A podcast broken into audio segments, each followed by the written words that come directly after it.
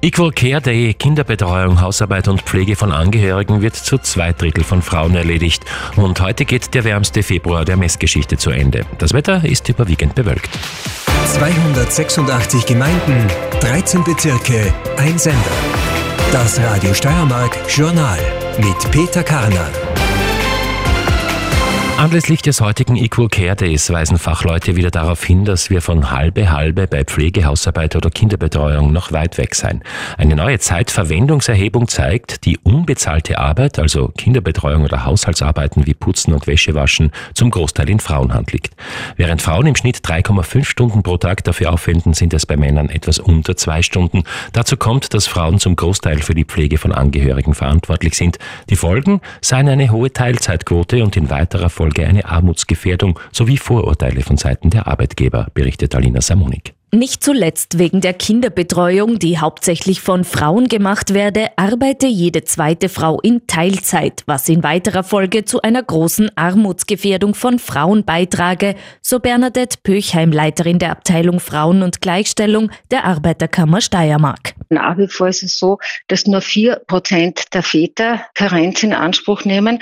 Wir merken in den Beratungen sehr häufig, Männer interessieren sich für die Väterkarenz, aber es ist nach wie vor so, dass Frauen viel weniger verdienen und die Familien rechnen natürlich. Und wenn ein Kind erkrankt, ist es auch überwiegend so, dass die Pflege überwiegend von den Frauen geleistet wird. Und das macht Frauen für den Arbeitsmarkt natürlich uninteressant. Ja, wir haben das immer wieder bei Bewerbungen, dass potenzielle Arbeitgeber dann sagen, ja, Frau mit zwei, drei Kindern kann ich nicht nehmen, die fällt ja regelmäßig aus. Davon abgesehen gäbe es viel zu wenige Kinderbetreuungsplätze, so Böchheim.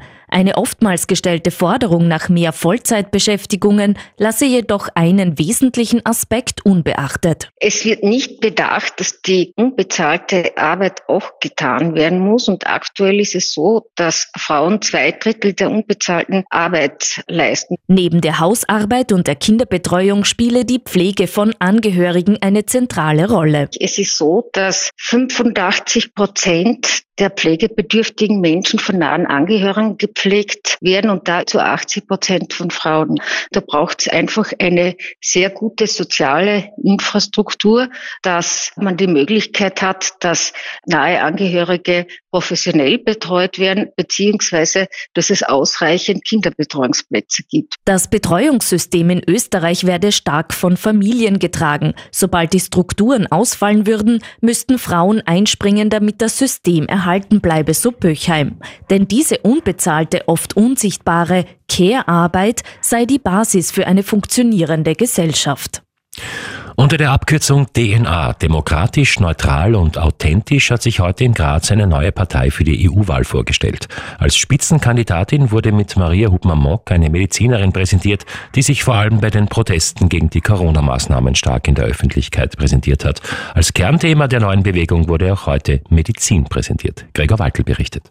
Mit DNA hat sich die nach eigenem Verständnis politische Bewegung einen Namen gegeben, der bewusst mit einem medizinischen Begriff spielt. Medizin und dabei die Kritik am Gesundheitswesen in Österreich und Kritik an der WHO, der Weltgesundheitsorganisation, ist auch das zentrale Thema der neuen Partei. Und zwar geht es da jetzt nicht nur um geplante ähm, WHO-Vertragsentwürfe. Das sind zum einen die Änderungen der internationalen Gesundheitsvorschriften, andererseits der neue Pandemievertrag. Das Wichtigste ist für mich als Ärztin der Schutz der Patientendaten. Das heißt, ich sehe die Digitalisierung, die Patientenakte, die E-Identity, aber auch andere andere Themen durchaus kritisch. So Spitzenkandidatin Maria Hubner-Mock. Mit bekannten Themen der Corona-Maßnahmenkritiker macht Hubner-Mock ihre Kritik an der nationalen und internationalen Gesundheitspolitik fest. Ich erinnere in Österreich an den Lockdown für Ungeimpfte.